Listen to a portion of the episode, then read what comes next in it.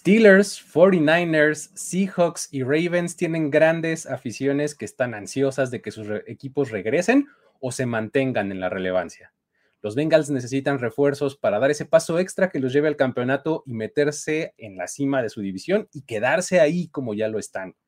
Que además ahora tiene unos mejorados Browns ahí dentro.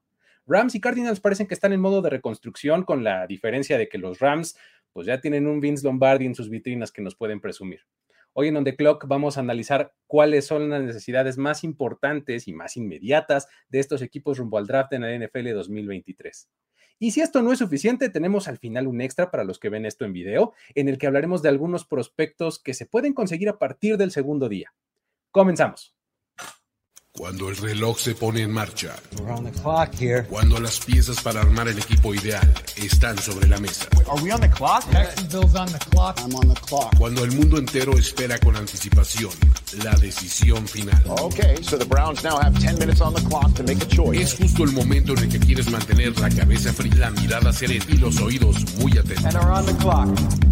On the clock. On the clock. primero y diez. Primero y diez. El juego que solo unos pocos privilegiados pueden experimentar. Con Jorge Tinajero. Con Jorge Tinajero. Y Luis Obregón. Y Luis Obregón. On the clock. De primero y diez. Are now on the clock.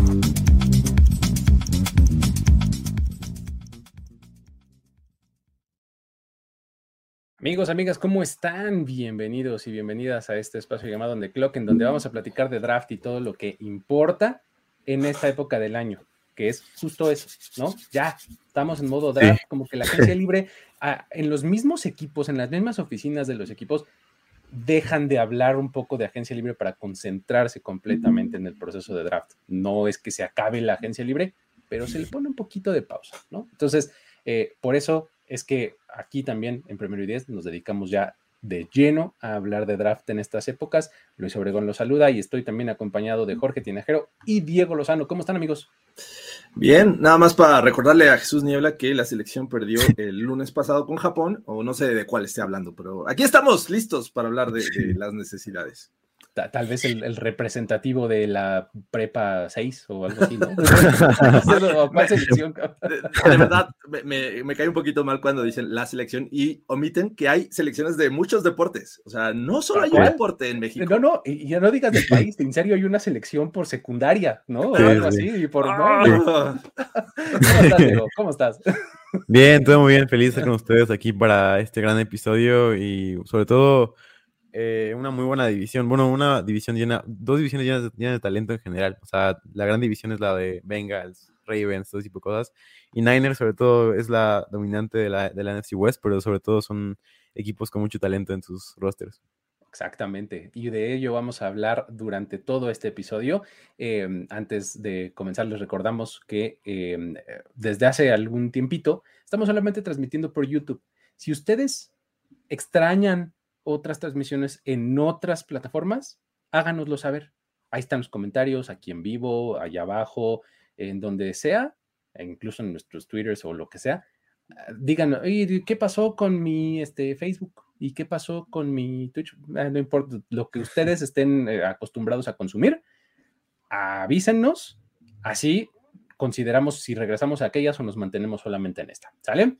Este, um, con eso ahora sí, vamos a comenzar a platicar de las necesidades de estos ocho equipos. Vamos a irlos campechaneando, ¿no? Vamos campechaneándolos ahí, este, eh, el criterio es pues el que nosotros decimos, este, si no les parece, avísenos también, ¿no? es correcto, sí. En una de esas los escuchamos, en una de esas no, pero ven, vemos, ¿no? Este, vamos a comenzar por los Cardinals, ¿qué te parece, este, Jorge?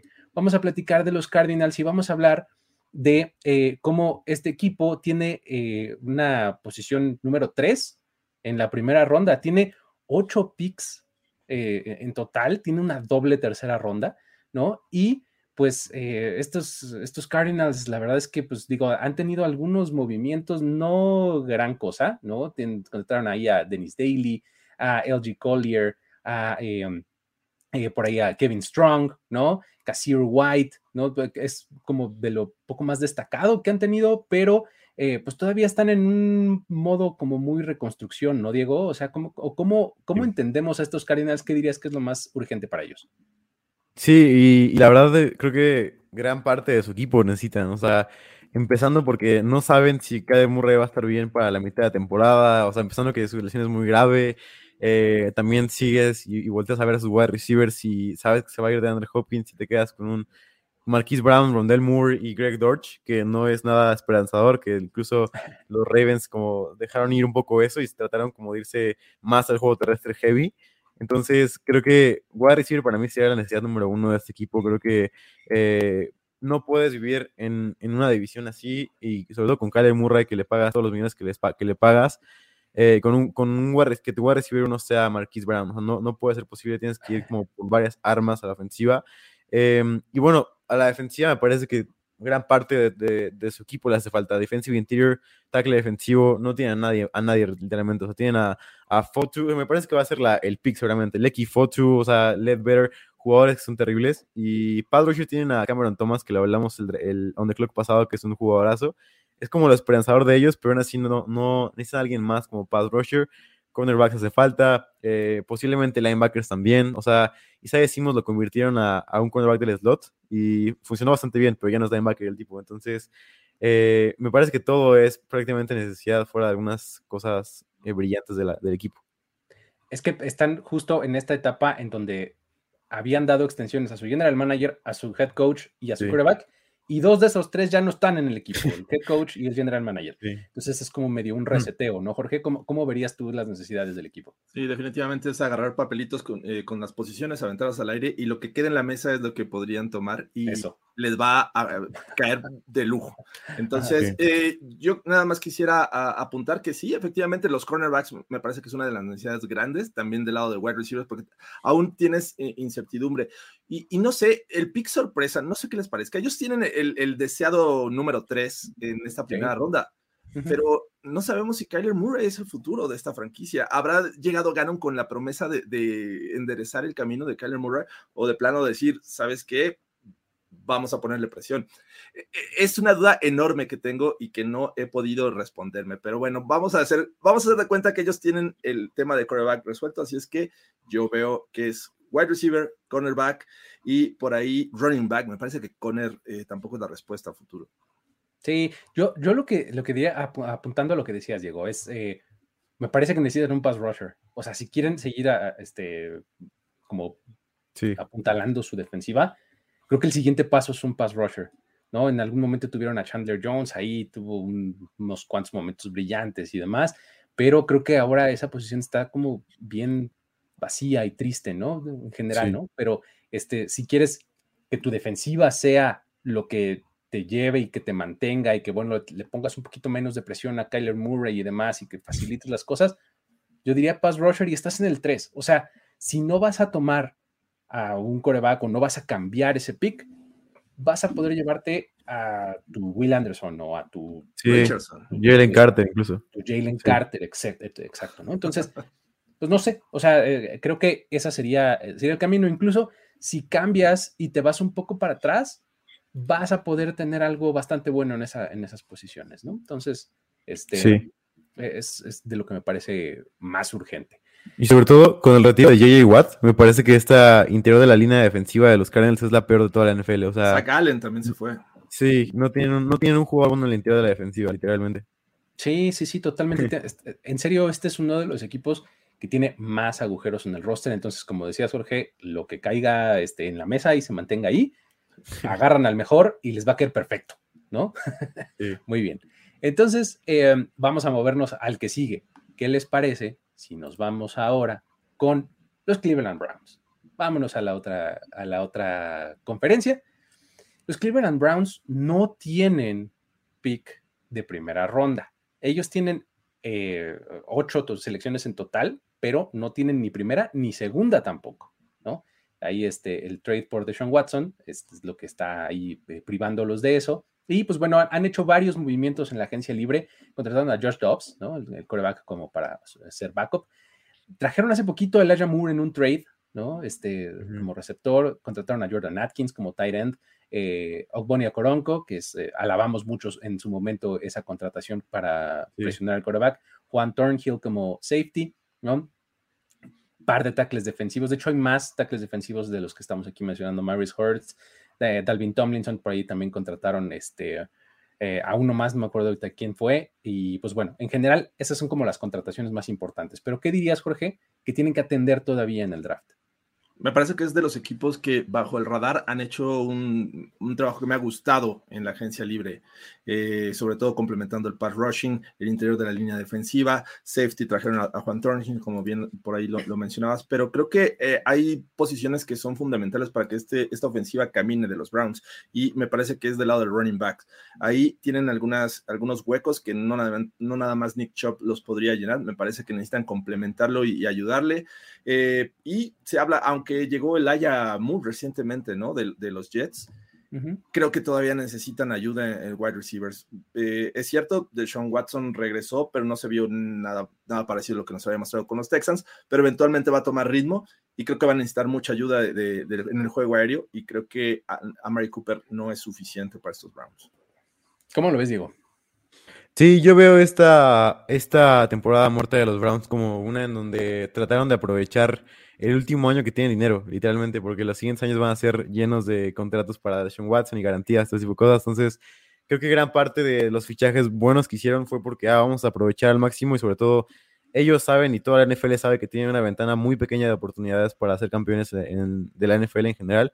Entonces tienen que hacer todo para hacerlo. El trade por el Ayamur lo, lo indica, eh, o Coronco también. O sea, ellos saben que, que no, no tienen futuro, no, es como un futuro claro para ellos, sino su, su única meta es ser campeones con el contrato de Sean Watson. Así que eh, creo que así va la, temporada de, de, los Browns en general. Creo que incluso podría haber un, movimiento más posiblemente con los Browns. Eh, y, creo que es uno de los equipos que, como dice George, mejor lo han hecho en la oficina porque no tiene necesidades prácticamente. O sea, ya el fichaje de Tomlinson me pareció increíble, el de Coronco fue increíble, la línea defensiva de los Browns me parece que es de las mejores ya de la NFL ahorita, eh, con jugadores que siempre rinden a, un nivel alto. O sea, Garrett, Tomlinson y Coronco siempre están ahí arriba entre el top 25 de todas las estadísticas.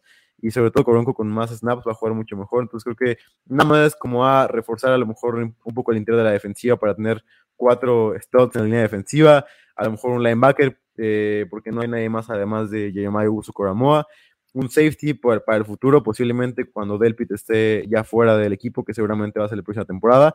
Y también para el futuro me parece que es un tackle izquierdo, eh, porque Jerry Wills no ha rendido al nivel que se esperaba. Eh, y también se acaba de contrato la próxima temporada. Me gustaba un montón Jedrick Wills a mí cuando venía en el draft y en efecto no ha, no ha sido lo, lo, que se esperaba. Eh, um, es que este roster de los Browns lleva unos cuantos años siendo bastante bueno en general. Entonces, por eso es que ahora vemos justo estos movimientos de nada más darle profundidad y eh, gástale y demás para, para tratar de, ponerte al nivel, en este caso de los Bengals, ¿no? O sea, de, de aventar todo para generarles competencia, que bueno, ellos fueron los que se llevaron la división la, este, la, la temporada pasada, ¿no? Sí. Dice que les falta vergüenza, pero eso no se selecciona en el draft, muchachos. Entonces. les falta. De acuerdo, de acuerdo. Sí, muy bien. Este. Sí, y, para complementar lo que decías, Jorge, se les fue tanto eh, um, Johnston como eh, Karim Hunt. Karim Hunt. ¿No? Entonces Nick Chubb se queda eh, en, ese, en ese running back room ahí con Jerome Ford y con John Kelly Jr., o sea... ¿Qué, es, eh, ¿Qué es Nick Chubb? O sea, Nick Chubb es élite, pero sí está de acuerdo. Sí, exactamente. O sea, si tienes a Nick Chubb y estos tres nombres que acabo de mencionar, te sientes bien pero es un bajón con respecto a lo que había, ¿no? Sí, La, ventaja que tenían los Browns, me parece, es que cuando Nick Chubb salía a la banca a descansar, a tomar aire, eh, la, la, ofensiva también seguía funcionando. Entonces, ¿no? Este, por acá nos dicen que si wide receivers o running backs para los Browns, sí, es un poco lo que estamos diciendo, ¿no? O sea, creo que receptores puedes meterle este, ahí eh, un, buen receptor 2, por ejemplo, ¿no? Porque Elijah Moore es un gran slot, ¿no? A Mari Cooper es un muy buen receptor 1. Si le metes un receptor 2 de buena calidad, va a estar este, interesante, ¿no? Pero bueno, ok, ahí está el caso de los Browns. Vámonos entonces ahora, ¿qué les parece con los Rams? Vamos ahí intercalando este, conferencias. Los Rams. ¿Qué off-season más triste?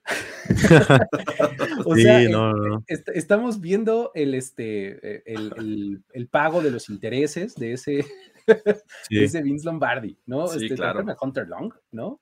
Como end. Y pues bueno, tienen ahí su, su buen arsenal de 11 picks, no tienen primera ronda, tienen tres selecciones en la quinta, tres selecciones en la sexta, en la sexta y dos en la séptima. Pero bueno, necesidades también prácticamente tienen todas. O sea, hasta el mismo Aaron Donald en la posición de defensive tackle te agradecería otro defensive tackle, ¿no? O sea, hasta Cooper Cup en la recepción, en la, la posición de receptor te agradecería otro receptor. Matthew Stafford, siendo el quarterback franquicia, agradecería tener a un backup competente o la franquicia lo agradecería para tener el plan de sucesión ya listo. O sea, vamos, en los lugares en los que tienes estrellas, no le haces el feo a un, a un buen prospecto. No sé cómo lo ves, Diego. Sí, para mí eh, están en una situación tan triste como la de los Cardinals, que son, es un equipo, sobre todo este me parece todavía peor, que tiene necesidades en todos lados, literalmente. O sea, ves la línea ofensiva, no tienes guardias, no tienes centros. O sea, ves la posición de wide receiver, a lo mejor sería como el pick que el primer pick yo haría, porque a lo mejor tienes a Cooper Cup, otro wide receiver, y la ofensiva se podría ver linda con Stafford y podría hacer puntos por lo menos en, la temporada. No creo que yo, yo iría por ese camino en la primera selección, pero también tienes necesidades en la defensiva por todos lados. Literalmente eh, en Edge tienes, tienes necesidades porque Leonard Floyd no va a regresar. En el interior de la defensiva también tienes necesidades. Eh, o sea, no tienes a nadie más además de Aaron Donald. Además de que Donald siguió rendiendo a nivel elite, por supuesto, pero se vio un, un bajón, obviamente, un pequeño eh, sobre todo en pass rush. Cornerbacks no tienes, tienes a Darren Kendrick como tu cornerback número uno, eh, linebackers son todos promedio, safeties no tienen eso. Yo creo que eh, todo es una necesidad para ellos y van a tratar de construir y de apostar porque varios jugadores peguen, como dijeron los Chiefs. y sobre todo, como yo digo, creo que lo primordial para ellos es como por lo menos construir una ofensiva decente, que es donde más este, tienen algo, o sea, tienen por lo menos a, Cooper Cup y tienen a Stafford que pudo rendir un buen nivel. Así que a partir de ahí puedo decir como, bueno, vamos a hacer una ofensiva que pueda cumplir. Exacto, vamos a poner puntos en el marcador, ¿no, Jorge? ¿Cómo lo ves? Sí, lo más triste de todo esto es que van a tener que intentarlo con jugadores de quinta y sexta ronda y tal vez séptima, a menos que hagan paquetes con todas estas múltiples selecciones tardías y puedan subir posiciones en algún momento, ¿no? Pero eh, sí, efectivamente, Taylor Rapp, por ejemplo, ya eh, también eh, no va a estar, que necesitan safety, obviamente se fue Ramsey, Bobby Wagner en el centro de la defensiva necesita ayuda, o sea, realmente está muy triste la situación de los Rams. Y no se nos olvide también que wide receivers fuera de, Cooper Cup eh, están vacíos. O sea, iba a llegar otra vez Matt Stafford a tristear porque de, una lesión y no sabemos cómo va a regresar. Va a volver a, abusar de, Cooper Cup y creo que las, las, los oponentes van a estar muy preparados, sobre todo para Aaron Donald. Si no tienes alguien que te genere eh, cierto respeto, pues vas a dobletear o tripletear a veces a Aaron Donald. Entonces, sí, e, está muy triste esta situación de los Rams, que como bien dices, creo que están pagando caro el precio de, decir, vámonos todo este año y quién sabe cuándo regresemos. Sí, creo que eh, es, es, este, es, respetable, pues, eh, el tipo de, de apuesta que hicieron, ¿no? Salió bien, y están como identificando el momento de su, de su, franquicia, ¿no? O sea, es, no es que nada más hayan ganado el Super Bowl y ya, no podemos olvidar que los Rams fueron muy relevantes bastantes años antes, ¿no? O sea, habían llegado a otro Super Bowl unos años antes, ¿no? O sea, todo ese tiempo de relevancia hoy día ya no es y pues creo que los Rams lo están identificando bien, o sea, están deshaciéndose de los contratos caros, rejuveneciéndose, o sea, se dieron cuenta. Se dieron cuenta, exactamente, no, son, no están en negación, que eso sería lo grave. ¿no? Sí. Uy, este año vamos otra vez a sí, sí, No, ya sabemos que no estamos ahí. Eso es lo que yo les reconozco a los Rams, ¿no? Pero bueno, eh, um, ahí está el caso de los Rams. Creo que cualquier cosa les va a venir bien. 36. ¿Ven, en algún momento eh, deshaciéndose de Aaron Donald? Que me parece que es lo único que rescatable que queda en el equipo, pero que les podría dar cierto valor en el draft no sé quién tomaría, bueno, o sea, digo, no es por el jugador mismo, pero no sé quién tomaría un. Si hubiese mercado. Exactamente. O sea, si hubiese mercado, no estoy seguro. ¿Cómo lo tomaría el mismo Donald? y ya durante la temporada, o sea, ya ha empezado la temporada antes de... Imagínate que Aaron Donald fue, o sea, es, como que, el, que puso el estándar de los contratos defensivos, casi, ¿no? En la liga, ¿no? o sea, oye, me diste este contrato para cambiarme. ¿no? O sea, no sé cómo lo tomaría él después de que además incluso se, reportó que estaba pensando en el retiro y demás, regresó para que lo cambien. Yo no estoy seguro de que lo, de que lo harían, no sé. pues no, yo lo veo como por otro Super Bowl, pero creo que no va a ser posible con los Rams. con los Rams. que también la, lo que la gente creo que a veces como que infravalora un poco es que creo que los, o sea, el, regreso de una reconstrucción no es tan grande como la gente piensa. O sea, obviamente voltean a ver a los Lions y dicen, ah, siempre han sido malos, así, pero han sido circunstancias como alternas a una reconstrucción, porque una reconstrucción puede ser bastante rápida, como los Bengals que fue de dos años. O sea, literal pueden ser muy, muy rápidas, o sea, respecto a roster, no a títulos, o sea, respecto a roster, puedes tener un, tener un roster rentable por lo menos en una o dos temporadas y sobre todo este draft me parece que es muy, muy importante para los Rams porque si traen a jugadores de impacto inmediato, sobre todo creo que va a ser la, la, la perspectiva de los Rams, no proyectos, sino jugadores de impacto inmediato. Si tienen este tipo de jugadores, pues, o sea, van a tener un roster por lo menos rentable en una, en una o dos temporadas, me parece. Entonces creo que eh, no están, o sea, no es como para, para dar todo así, regalar todo, sino creo que puedes construir un buen proyecto a partir de varias, de varias piezas. Ahí está. Y 36 y 69, o sea, que son sus dos primeras elecciones en la segunda y en la tercera, respectivamente, me parece que puedes agarrar buen valor, ¿no? O sea, puedes agarrar jugadores interesantes, ¿no? En el 36 creo que vas a recibir a un muy, muy buen jugador, por ejemplo, ¿no? Entonces, creo que ahí puede estar la cosa. Vámonos entonces al que sigue. Vamos ahora a platicar sobre los Bengals. Los Bengals, a ver, eh, ellos están, eh, vienen de ganar la división por segundo año consecutivo y, pues bueno, eh, ellos tienen ahí a su disposición siete selecciones bastante como que estándar su, draft, ¿no? O sea, no tienen compensatorias, no tienen trades, o sea, tienen sus siete selecciones naturales y listo, ¿no? Creo que la adición más grande y más importante, por lo menos en nombre, es la de Orlando Brown como tackle. Además, trajeron a Cody Ford como guard y a Max Strapping de, también de, la misma posición de guard. Regresaron a Jermaine Pratt y se hicieron de Nick Scott como safety. ¿Cómo ves, Jorge, las necesidades que tienen que cubrir estos Bengals? Eh, que, antes, a ver, ahorita respondo esto, pero teníamos una, pregunta de los comentarios, rescatamos y gracias a ah, todos los que nos, dejaron sus preguntas. Dice Edgar Santos, eh, los Bengals van en su mayoría por defensiva y un Tyren en la primera ronda. Ah, me, gustaría, eh, déjenme quitar esto, me gustaría decir que, a ver, en su mayoría estamos hablando del pick número uno. Me parece que todo depende de qué, encuentren en, esa posición. Tackle defensivo necesitan profundidad, no es como una necesidad primaria. Me parece que Tyden sí, porque se fue este, Hayden Hurst. Entonces, yo vería que por ahí podrían tomar un, un Tyrant. Sin embargo, creo que la defensiva secundaria necesita más ayuda para, esta, para este equipo de los Bengals, ¿no? Se fueron sus safeties, cornerbacks han, han tenido bajas. Entonces, por ahí yo creo que vendría la primera selección, bueno, la selección de la primera ronda de los Bengals, no sé cómo lo ven ustedes, y bueno, después darle profundidad a ciertas posiciones como el interior de la línea defensiva. Sí, es que, digo, sobre todo cuando ves poco el panorama un poco más completo, ves que tienes el 28 y luego el 60. Probablemente en el 28 tu valor sea mejor, o sea, el costo-beneficio sea más eh, favorable para un corner, ¿no? O para un safety, ¿no? Y en el 60 la relación costo-beneficio sea mejor para un tight end, ¿no? Si es que quieres irte por esas dos específicamente, ¿no? Así lo veo yo. No sé qué opinas, digo. Sí, eh, creo que estoy muy parecido con ustedes. Digo, sin, sin dejar de mencionar lo, buen roster que es este, porque me parece que han hecho todo perfecto, lo han hecho, han seguido el blueprint que está ganando ahorita en la NFL, que, o sea, todos los blueprints que, que están ganando en la NFL los tienen ellos eh, ten más de tres armas por lo menos ofensivas muy buenas, eh, ten a jugadores versátiles que puedan jugar en varias posiciones, ten a jugadores que puedan reemplazar a los que ya tienes en tu roster y corta a los, a los que tienen un, gran impacto en el contrato, ten un quarterback novato que puedas aprovechar todos, o sea, tiene, todos los blueprints lo han hecho bien, me parece que solamente quería destacar esto y por eso han estado tan arriba, porque han seguido todo lo que se ha recomendado que se hicieran los equipos normalmente. Y sí, creo que también esto se refleja en, ese, en este draft, porque creo que no hay grandes necesidades para mí solamente más allá de la línea ofensiva que sigue siendo una necesidad muy grande, eh, considerando todavía que Jonah Williams pidió un trade y que tu tackle de derecho sería em, sería la El Collins. Collins, ¿no? Yo creo. Sí, que, jugó a un nivel muy, muy bajo la temporada pasada.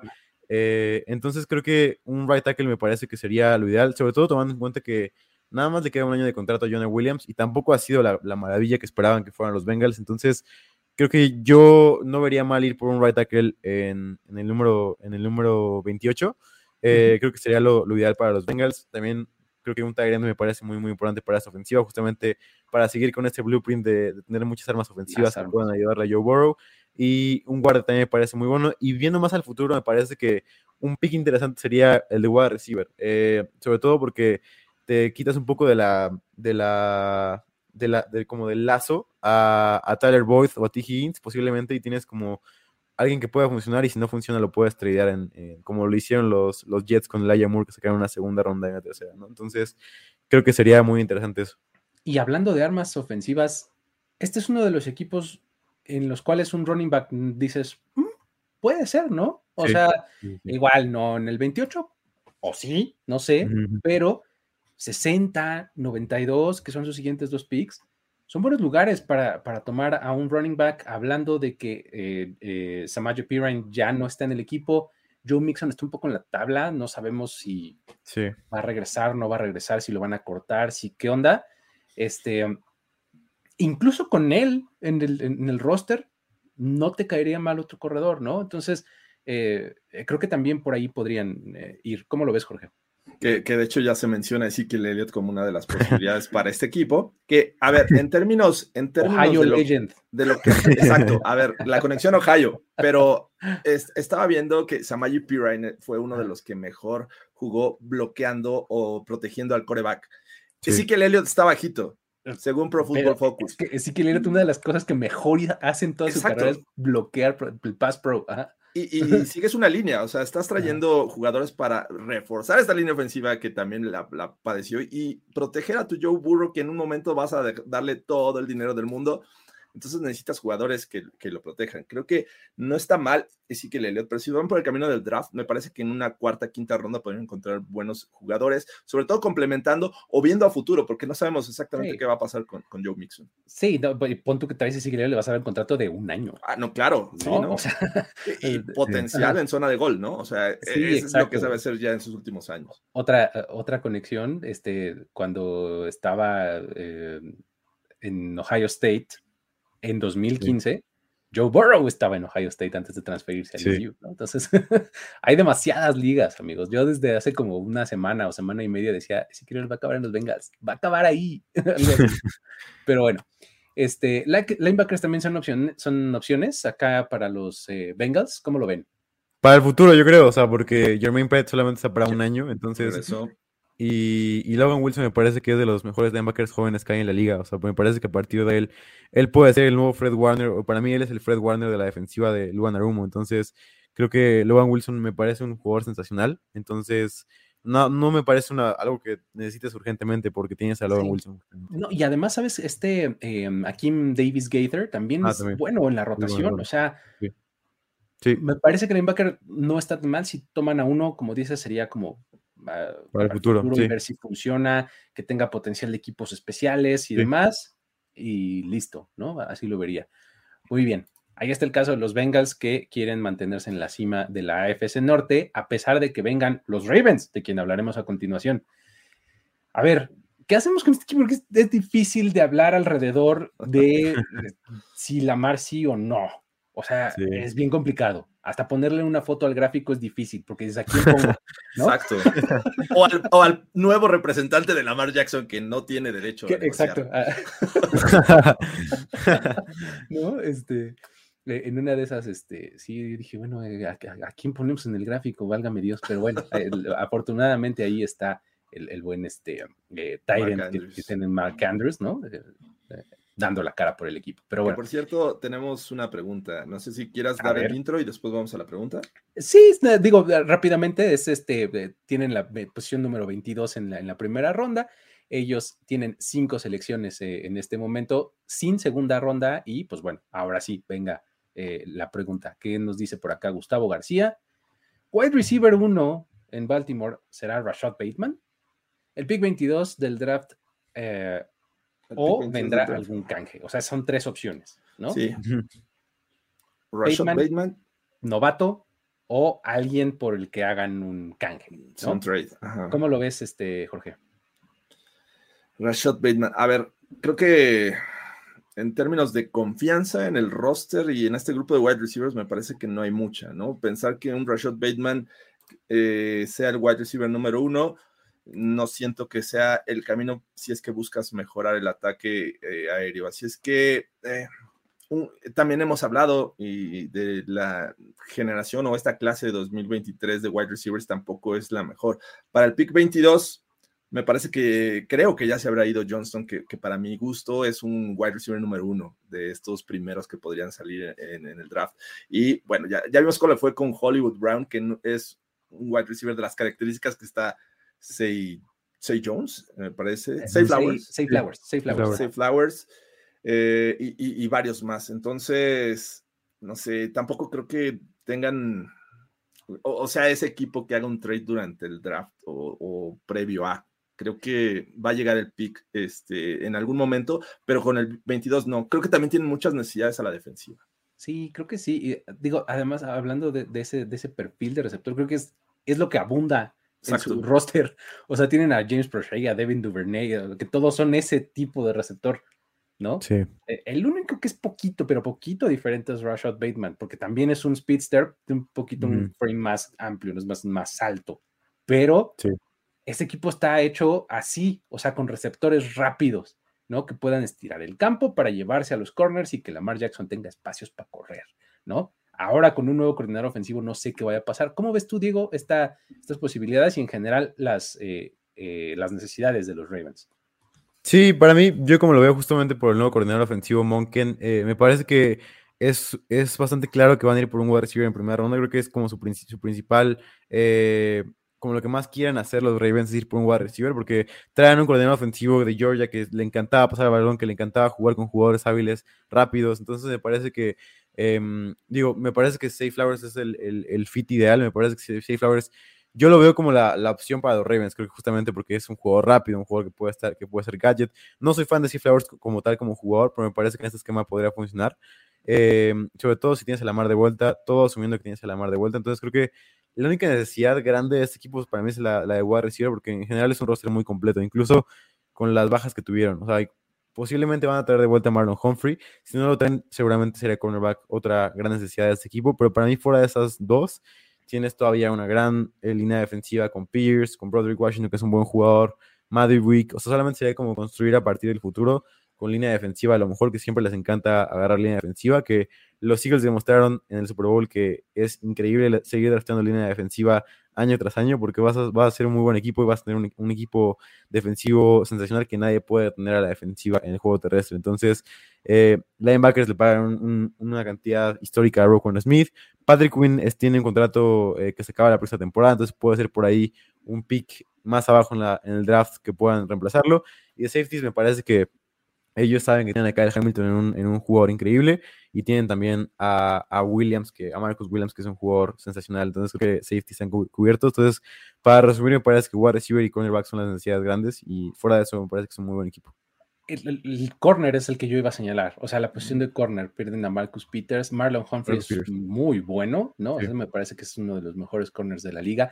Sin embargo, detrás de él en este momento, o como para complementarlo, pues Brandon Stephens, de Mario, este, Marion Williams, no necesariamente me parece que, sea lo mejor. Puedes mm. este, ir temprano, pues, en la primera ronda por un corner, y creo que va a estar muy bien, ¿no? Si no, si no, este, o sea, también poniendo un poco a, en hold la situación de Lamar Jackson. Es, mira, preocupémonos por la defensiva, ¿no? Hagamos que esta defensiva sea élite, sea muy buena y pues bueno, lidiemos con la situación de Lamar Jackson, que como lo decían por acá, no se puede saber qué necesitan hasta no saber qué va a pasar con Lamar. Puedo estar de acuerdo hasta cierto punto, ¿no? O sea, si no tienes a Lamar Jackson de entrada, necesitas un coreback, ¿no? Este, pero um, si sí lo tienes, entonces pues ya tus, tus necesidades se modifican un poco, ¿no? No sé cómo lo ves, Jorge. Sí, sí, creo que eh, antes de eso yo diría necesitas estabilidad y creo que tener, esa certeza con tu coreback Es algo importante que, creo que no tienen en este momento los Ravens. Partiendo, resolviendo ese tema, me parece que puedes rodearlo de talento, puedes mejorar ciertas zonas y darle, darle profundidad, a, ciertas posiciones, como, como bien decía Diego, creo que la de cornerback me parece importante. Eh, por ahí no estaría mal que agregaran un par rusher, me parece que, que vendría bien para estos Ravens, que están como en este momento en el de mantener una sólida defensiva o dejar que, se te que, caiga en un hueco los próximos años y va a ser un poquito más eh, costoso eh, recuperar el nivel. Así es que sí, Lamar Jackson creo que es el tema a resolver para estos. ¿Y sabes cuál es, cuál es el asunto con el pass rush? Eh, perdieron muchos cuerpos, pero mucha gente vieja, literalmente, o sea, figurativamente, mejor dicho. O sea, tienes a, a Odafe Owe y a David Ojabo. Sí, les encanta draftear a, a Pad Rushers. Exactamente, o sea, tampoco me extrañaría que draftearan otro, ¿no? Porque justamente les encanta irse por esa ruta, ¿no? Sí, como los Ravens, como, los Eagles, perdón. Ajá, entonces, eh, al principio dije, órale, les hace falta un par, o sea, viendo las salidas, dije, uy, se me hace que línea defensiva, pero luego vi el roster y dije, pues es que tienen pura gente joven, o sea, algo de esto combinado y demás va a acabar funcionando, ¿no? Pero eh, creo que por eso lo de Pass Rusher diría, no me extrañaría si tomaran uno, pero no me parece que sea una necesidad urgente, ¿no? Pero bueno, este, um, ahí está el caso de los Ravens. Vamos ahora a avanzar. Vámonos a la nacional y vámonos con los Seahawks, ¿qué les parece? Vámonos a platicar de los Seattle Seahawks, que también tenemos por ahí una pregunta introductoria. Nada más rápido les cuento que este equipo pues tiene eh, sus, selecciones eh, tempranas, ¿no? También ahí en, el draft. Eh, están en el 5 en la primera ronda y tienen bastante capital, ¿no? Este, ahí tienen pues dos primeras rondas, dos segundas. Entonces, digamos que están bien posicionados para poder cubrir estas, estas necesidades que puedan tener. A ver, ahora sí veamos cuál era la pregunta. Diego Montero nos decía, si él debería cambiar este pick 5 por dos primeras rondas y con ellas subir por coreback en 2024. No lo mencionábamos el episodio pasado, hagamos hincapié en ello. Este, em, cambiar el pick 5 por dos primeras rondas implica, creo, varias cosas. La primera es que haya alguien disponible en el 5 que sea lo suficientemente atractivo para hacer que alguien brinque a ese lugar.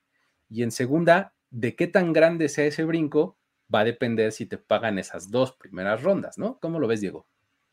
Sí, justo estaba investigando esto un poco más a fondo por este, en, el, en la historial de, cómo se cambian los, los, draft picks, porque me interesó mucho la pregunta que nos hicieron la vez pasada. Y, en general un salto de dos a tres, em, a tres picks del draft normalmente con una tercera ronda es suficiente. O sea, literalmente con una tercera ronda es, como un, buen, un buen valor para los equipos conseguir como, ah, tenemos una tercera ronda porque bajamos tres lugares. Entonces, dos primeras rondas es demasiado, literal. Eh, dos primeras rondas es lo que pagas para subir al, top 3. O sea, literal, no, no, hay manera que, pueda hacer dos, primeras rondas simplemente por el valor de los picks. O sea, no, no vale, a menos que, a menos que un equipo de la segunda ronda posiblemente suba o, posiblemente de los últimos, pero no, no, no veo por qué unos Chiefs, unos Eagles subirían para, para agarrar a alguien en el número 5. O sea, un, Tampa Bay, por ejemplo, es el único que puedo pensar, ¿no? O sea. y no creo que den las primeras rondas tampoco. Pero no creo que den, o sea, exacto, ¿no? O sea, porque de ahí en fuera, ¿quién más? O sea, ¿los Vikings? Sí, no. O quien puede saltar son los Falcons por un pass rusher que les guste, si es que, o sea, en caso de que caigan Anderson, Carter, todo tipo de cosas. Pero estás hablando de un salto chiquito. De tres, lugares. Exactamente, ¿no? Entonces está, está complicado. Ahora, em, Jorge, ¿cómo ves las necesidades de los, de los Seahawks en general para este draft?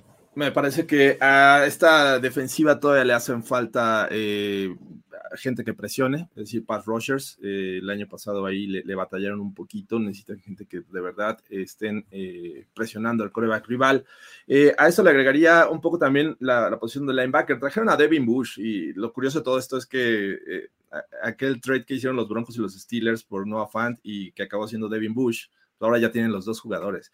Y eso, este, bueno, eh, va a ser interesante porque además a la línea defensiva le agregaron en esta agencia libre a un, jugador que estuvo muy bien el año pasado, de lo poco eh, rescatable de la defensiva de los Broncos, que fue Draymond Jones, que me parece que él puede ser capaz de presionar por el centro, pero sí, definitivamente necesitan por los lados.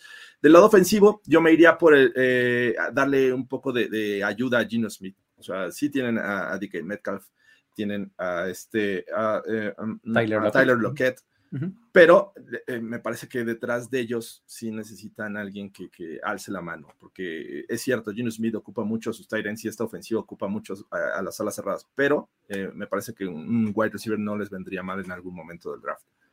¿Cómo lo ves, Diego? Términos de necesidades generales. Sí, estoy de acuerdo con George. Que la línea defensiva sigue siendo la gran necesidad de este equipo.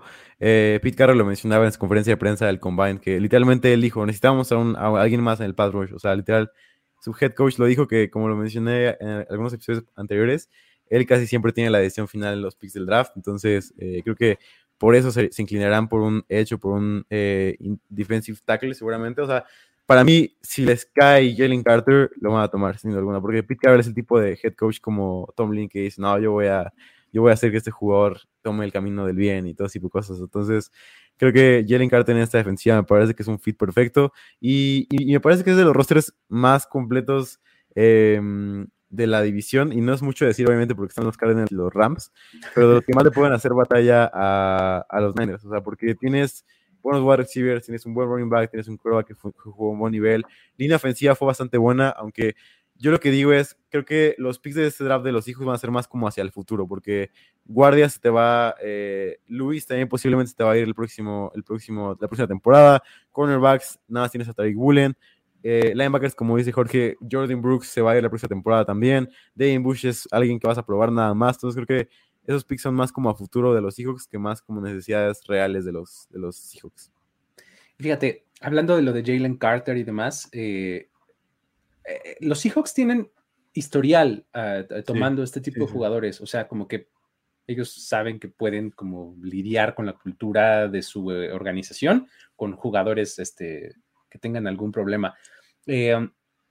también un poco platicar rápido del contexto de Jalen Carter pues de momento lo que sabemos es pagó una fianza o un, este, eh, un settlement, pues un arreglo, ¿no? Para em, evitar tiempo de cárcel, tal cual, ¿no? Este, eh, esa es la situación, digamos, legal. Ahora, luego fue el, el, Pro Day de Georgia y como que la sorpresa y lo que hizo levantar las cejas a medio mundo fue cómo subió de peso, ¿no? Entre el Combine y el Pro Day. Exactamente, ya no podía ni correr. Ahora, en su defensa, a ver, imagínate que estás pasando por eso en tu vida. como que muy cuidadoso con tu dieta y con tu sueño y con, pues creo que no lo vas a hacer, ¿no? Estás, estás hablando de que probablemente te meten a la cárcel, ¿no? Justo en el momento en el que vas a convertirte en jugador de NFL profesional. Creo que sí, tus hábitos este, de alimenticios y de sueño y demás seguramente se descuidaron y por eso fue lo que pasó, ¿no? Sin embargo, creo que el tipo, o sea, es, no se le olvidó cómo jugar fútbol, ¿no? En una semana o algo así, ¿no? Sí. yo, yo, tengo mis dudas de mm. que sea Carter o sea Will Anderson. Eh, porque, a, ver, en un escenario hipotético podrían salir cuatro corebacks en, los primeros, en las primeras selecciones. Entonces ellos tienen, eh, ellos empiezan con el 5. Ellos empiezan, exacto. ¿Qué quieres? Entonces, una de esas sí podría ser Will Anderson, que es una también de sus necesidades. Claro, sí, sí, sí, exacto. Ahí ya, será eh, su preferencia, ¿no? Que a, quién le, a quién le ven más valor, tal cual. Este, luego platicamos de lo de los cuatro corebacks y demás, porque es una tangente que nos va a tomar años. Pero bueno, vámonos eh, um, con el siguiente equipo, que ahora sí vamos a hablar de los San Francisco 49ers, amigos. A ver.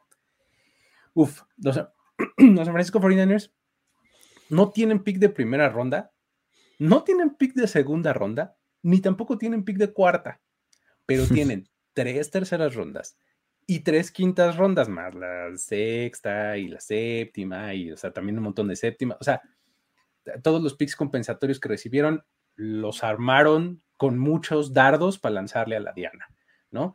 Este, han hecho contrataciones más o menos interesantes, de, trajeron a Austin Bryant, a John Feliciano, a Isaiah Oliver como corner, este, contrataron a Sam Darnold, ¿no? Porque pues si no sabía, si teníamos problemas para definir el coreback, pues ahora tenemos más, ¿no? y una de las contrataciones como más grandes y de más este, ruido y renombre fue eh, Javon Hargrave, ¿no? En la, en la línea defensiva. Este, um, Diego, ¿cómo ves a los 49ers? ¿Qué es lo que van a hacer? ¿Para dónde le van a apuntar? Sí, obviamente se me prende una chispita cuando hablamos de los Niners, eh, como si no, fan de los Niners, pero sí creo que gran parte de, este, de este draft va a ser la línea ofensiva. Eh, creo que la salida de McGlinchey es una salida muy importante, eh, no porque haya sido alguien dominante en el juego aéreo, sino por, por, lo importante que era en el juego terrestre. Entonces creo que un tackle que pueda contribuir al outside sound de Shanahan, que algo que he hablado incluso con, con eh, el jugador hawaiano que se me fue su nombre ahorita, eh, ah, no, con bueno, un tackle, un tackle histórico que, que, jugó en los Niners.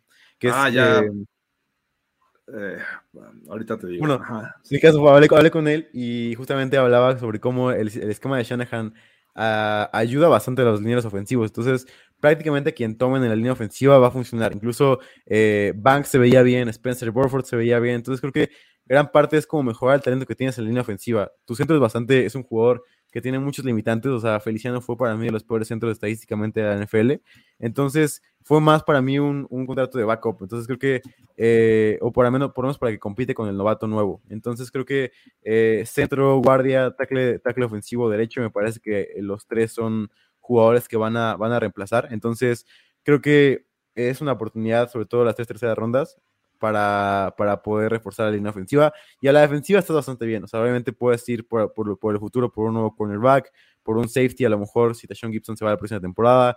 Pero en general esta defensiva está llena de, armas increíbles. Entonces, y, a lo mejor también una, una narrativa, bueno, dos narrativas que me parecen interesantes a seguir. Eh, los Niners, la primera es la de Brandon Ayuk, que su contrato acaba el próximo, la próxima temporada. Y eh, me parece que puede haber un trade por ahí, puede haber un, nuevo draft pick de, un wide receiver. Me parece que puede ser importante para igual quitarse un poco el peso encima de Ayuk y igual tener más armas a la ofensiva con un nuevo wide receiver. Y la segunda tangente que me parece que es todavía más intrigante es, creo que el contrato de Darnold fue para, para poder como quitarse un poco de presión con Trey Lance y a lo mejor explorar las opciones que hay en el mercado para, para por Trey Lance. Entonces creo que eh, esas dos cosas creo que me parecen interesantes de los Niners. Puede haber o no un movimiento con ellos, pero creo que así veo en general la oficina de los Niners. Jesse Zapolu es el que... Jesse Zapolu, sí, justamente. Me, parece interesantísimo lo, de, lo de Trey Lance. O sea, ¿cómo estábamos previos a ese draft? ¿no? no sabíamos si era Mac Jones, si iba a ser Lance, si iba a ser Fields, ¿no? Este, ¿Quién iba a ser el que seleccionaran? Toman a Trey Lance, juega dos partidos o uno y medio, o uno, y tres cuartos, algo así, y adiós. Si se deshacen de él, wow, o sea. Sí, sería un pésimo, una pésima gestión en general de los Niners. Exacto, pero qué valor, ¿no? Para hacerlo. O sea, sí. necesitas mucho valor, este, muchísima confianza en lo que tienes en tu quarterback room, ¿no? O sea, para decir, órale, vaya, paren esta pelea y listo, ¿no? Este, está interesantísimo. Pero bueno, eh, ¿cómo ves, Jorge, las, eh, las necesidades y, en general los Niners? Sí, yo, yo tenía también el, tema del right tackle porque pues McGlinchey eh, ya no va a continuar con ellos, vamos a ver qué hacen.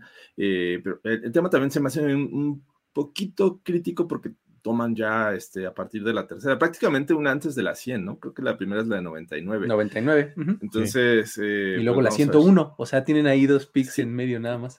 Casi, casi Pero bueno, vamos a ver qué, qué, hacen, porque creo que también safety sería una de las posiciones que, que creo que en esta, en esta offseason eh, tuvieron una baja con Jimmy Ward. Eh, creo que la defensiva me gusta, pero más, más que el talento que tienen, vamos a ver qué es lo que hacen ahora con su nuevo coordinador defensivo, ¿no? Eh, creo que eh, por ahí es, un equipo muy completo. Leía en algún lado que también tackle defensivo, pero me parece que con, con Javon Hargrave pueden eh, tener paciencia en ese, en ese aspecto, pero sí es un equipo que le gusta draftear tackles defensivos, en algún momento va a llegar y yo esperaría que por ahí y y pensar, no sé, en el siguiente running back, ya sabes que en, en, los, en las Shanahan siempre existe la posibilidad de un running back en algún momento, ¿no? De que el eh, sexto running back sea la estrella del... Exacto, o sea, así llegó Elijah Moore, me parece, ¿no? Eh, eh, digo, Elijah, este, Mitchell. Mitchell. entonces, pues sí, creo que es un equipo muy completo, a mí me parece. Creo que fuera de eso, a lo mejor le agregaría un cornerback, a pesar de que llegó a Isaiah Oliver. ¿Se nos congeló Luis? Me parece que sí. Por ejemplo, acá. Ya. ya estás, ya estás. Eh, decía que este. Ya, decía que acá Sergio nos pone una pregunta que eh, dice que, ¿qué dicen de cambiar varias rondas tardías para subir a una segunda ronda y escoger a un buen right tackle? Creo que el problema de, o sea, tienen muchísimas elecciones tardías, efectivamente. El asunto es que en el esquema general de las cosas, las elecciones tardías valen poquitititito, ¿no?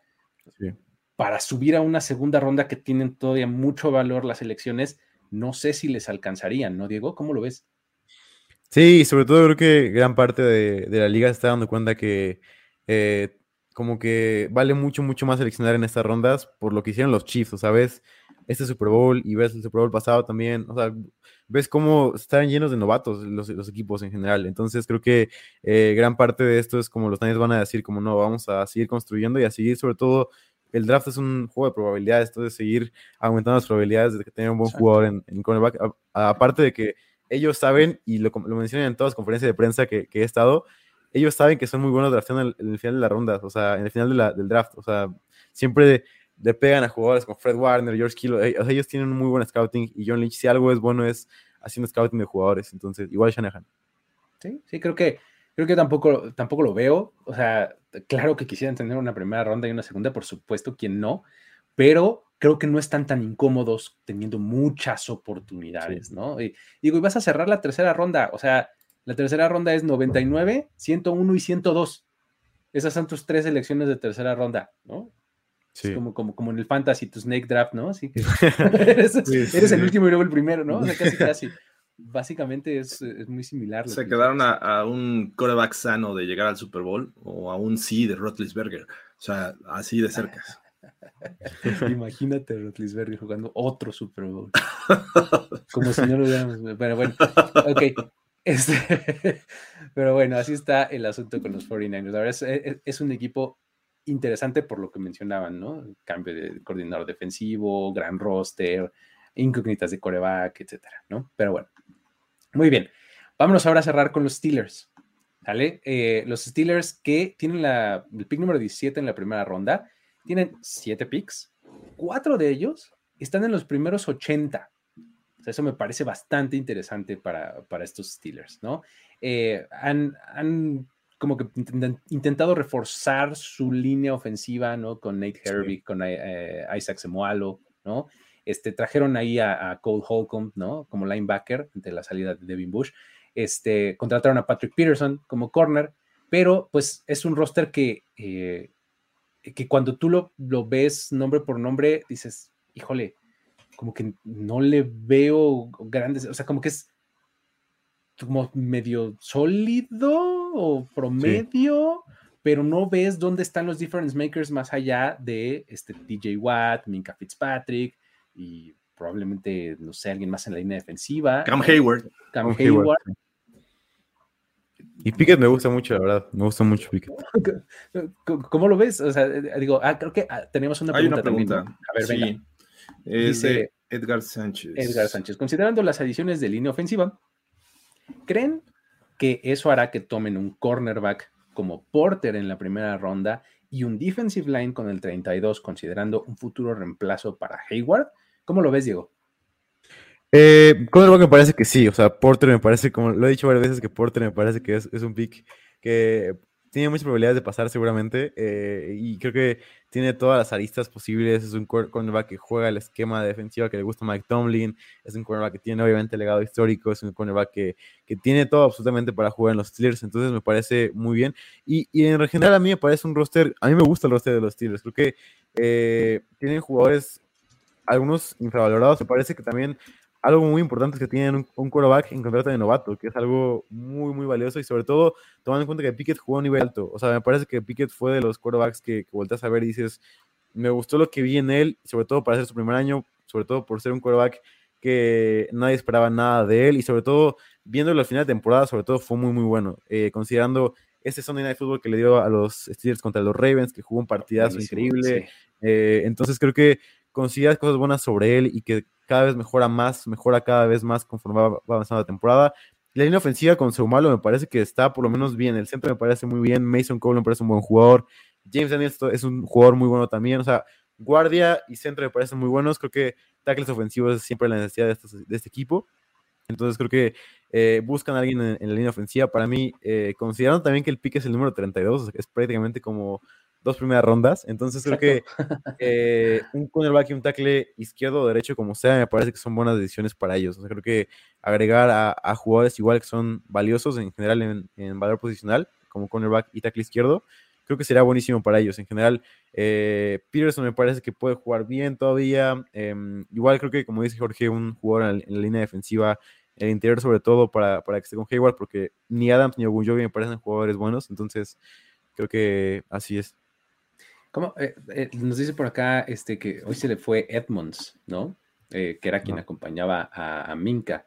¿Tienen por ahí a Monte Casey? Sí, es un buen jugador que a mí me parece justo, o sea, como de estos jugadores como medio infravalorados que son buenos, ¿no?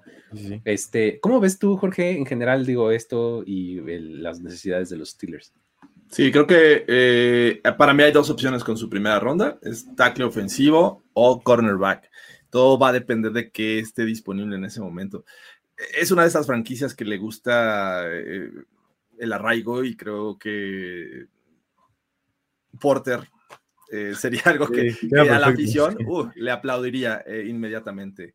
Pero bueno, si hay un buen tackle ofensivo que pueda resolver algunos temas ahí, eh, me parece interesante porque lo que han hecho es reforzar el interior de su línea ofensiva.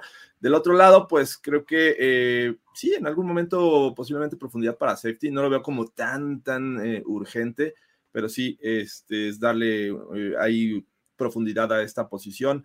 Linebackers, pues también han traído, me parece que, pero, pero creo que en, la agencia libre en los últimos años han, han, probado y han probado y han traído jugadores de los Jaguars y en este caso, este, Elandon Roberts, me parece que... Me parece muy bueno también. Sí, sí. Sin embargo, creo que tienen que ir también eh, formando y, y, por ahí un pass rusher no le vendría mal, ¿no? TJ Watt es muy, muy bueno, pero me parece que cuando tiene dos, este, dos buenos jugadores, como un TJ Watt y otro bueno, que en algún momento Bob Dupree aprovechó esa situación y, de hecho se comentaba por ahí que podía regresar a los Steelers. Eh, me parece que puede aprovechar el otro pass rusher, la situación que, de poner tanta atención a TJ Watt. Entonces, un, pass rusher no lo vería mal. ¿Saben qué? Que históricamente, equipo acostumbrado a hacer secciones en rondas intermedias de wide receivers increíbles. Sí. ¿No? O sea, imagínense que en el 49 o en el 80 o algo así, se llevan a un receptor, ¿no? Creo que estaría muy bueno, ¿no? O sea, creo que en esas, en esas elecciones intermedias creo que pueden tomar a un receptor. actualmente creo que George Pickens se consolidó como su go-to guy, ¿no? este, tiene una, ajá, como su X, exactamente. Tiene a Deontay Johnson, es todo un caso de estudio por un montón de cosas, Deontay Johnson. Sí. Pero Calvin Austin, este, y bueno, Cody White y Anthony Miller, y eh, sí, no sé, o sea, creo que si le pones a un tercero, o, sea, a un tercer hombre, pues creo que puedes darle versatilidad a ese, a ese ataque, ¿no? Entonces, eh, en rondas intermedias, insisto, ¿no? En este momento creo que Pat Fryermuth es la tercera opción, ¿no? Para Kenny Pickett. Tal cual y lo hace muy bien. Sin embargo, estoy de acuerdo. Creo que los Steelers se caracterizan por en rondas tardías encontrar talento. Antonio Brown salió de, de ¿qué fue? ¿Una cuarta? Creo que fue cuarta, sí, cuarta, o quinta, no me acuerdo. Ajá, sí, sí, sí. Entonces, sí, no, ¿por qué no? Sí, efectivamente, así es como ellos se acostumbran. Y destacar nada más del equipo eh, del Pass Rush, un jugador que me encanta, que siempre estábamos como ah, hasta a punto de despegar esta temporada de Alex Highsmith, esta temporada de Alex Highsmith. Pero esta temporada, fuera de temporada, Alex Highsmith, Alex Highsmith tuvo 55 presiones, eh, top 30 en la NFL. Me parece que justamente está aprovechando este, este rol de Bob Dupree. Eh, pero sí, justamente creo que gran parte de, de, la selección de wide receiver o la selección de guardia, porque Seumalo y Daniels ambos se acaban el contrato esa temporada, eh, creo que sería como viéndose el futuro, igual wide receiver, ¿no? Igual si Dionte todavía no puede descifrar ser este wide receiver dominante, que me parece que es un buen, me parece que el tipo de wide receiver como Jacoby Myers, o sea, es el tipo de wide receiver que es un buen jugador para zonas cortas, y también me parece que ayudó muchísimo a Kenny Pickett, porque creo que gran parte de, del progreso de Pickett fue tener más paciencia y sobre todo eh, ver más rápido el cómo se juega el fútbol americano en la NFL, entonces creo que Dionte le ayudó muchísimo a este tipo de cosas. Addison seguirá, seguirá disponible en ese momento. Eh, pues probable, el 17, En el 17 sí. Yo creo que sí, ¿no? No creo. Jordan Addison de, de, USC. Este. Pero en primera ronda, no. Con lo que acabamos de hablar de los Steelers. Exacto. Aparte es la dupla con, con Pickett, que, que, fue esta dupla mágica de colegial. Exactamente, antes de transferirse a, a, USC, jugaban los dos ahí en Pittsburgh. Puede ser, no lo había pensado, pero sí puede ser una, una opción muy real, sobre todo viendo a. Ah, tenemos la dupla de llamar Chase y Burrow enfrente y tenemos todo así. cuando hablamos de wide receivers, este, tocamos ese tema, ¿no? De, de juntar a, Pickens y, y, Addison. Exactamente. Pero bueno, puede ser, puede ser, suena, suena como una posibilidad. Ok, eh, um, pues bueno, creo que con eso llegamos al final de las necesidades y específicamente también de este episodio eh, de justamente hablando de el norte de la americana y el oeste de la nacional. Eh, con eso nos, despedimos antes, antes de eh, pasar a esta sección especial solamente de jugadores bajo el radar y demás. Quédense los que están en video, no se vayan, pero despedimos a la gente que está en podcast. No se olviden de dejar una reseña y un rating en su plataforma de podcast favorita. Es correcto. Sí, y los invito aquí en los comentarios a todos los que eh, llegaron hasta aquí, eh, que dejen sus preguntas para el siguiente programa de On the Clock, que vamos a hablar de la AFC South y sus necesidades, así como de la NFC East, es decir, Texans, Colts, Jaguars y Titans, y los Cowboys, Eagles, Giants y Commanders. Commanders, efectivamente. Entonces, con eso despedimos On the Clock en podcast. Esperen unos segundos y regresamos para ustedes que están en video. El tiempo expiró. Tu decisión es definitiva. Pero siempre habrá una nueva oportunidad de armar un equipo ideal en On the Clock. On the Clock. De primero y de primero y diez. Con Luis Obregón. Con Luis Obregón. Y Jorge Tinajero. Y Jorge Tinajero. Voz en off. Antonio Semper. Antonio Semper. Una producción de finísimos podcasts para primero y diez. On the Clock.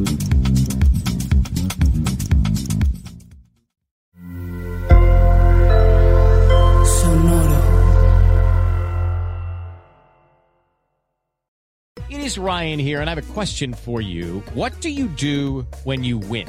Like, are you a fist pumper? a woohooer, a hand clapper, a high fiver. I kind of like the high five, but if you want to hone in on those winning moves, check out Chumba Casino. At ChumbaCasino.com, choose from hundreds of social casino style games for your chance to redeem serious cash prizes. There are new game releases weekly, plus free daily bonuses. So don't wait. Start having the most fun ever at ChumbaCasino.com. No purchase necessary. BGW. Void were prohibited by law. See terms and conditions. 18 plus.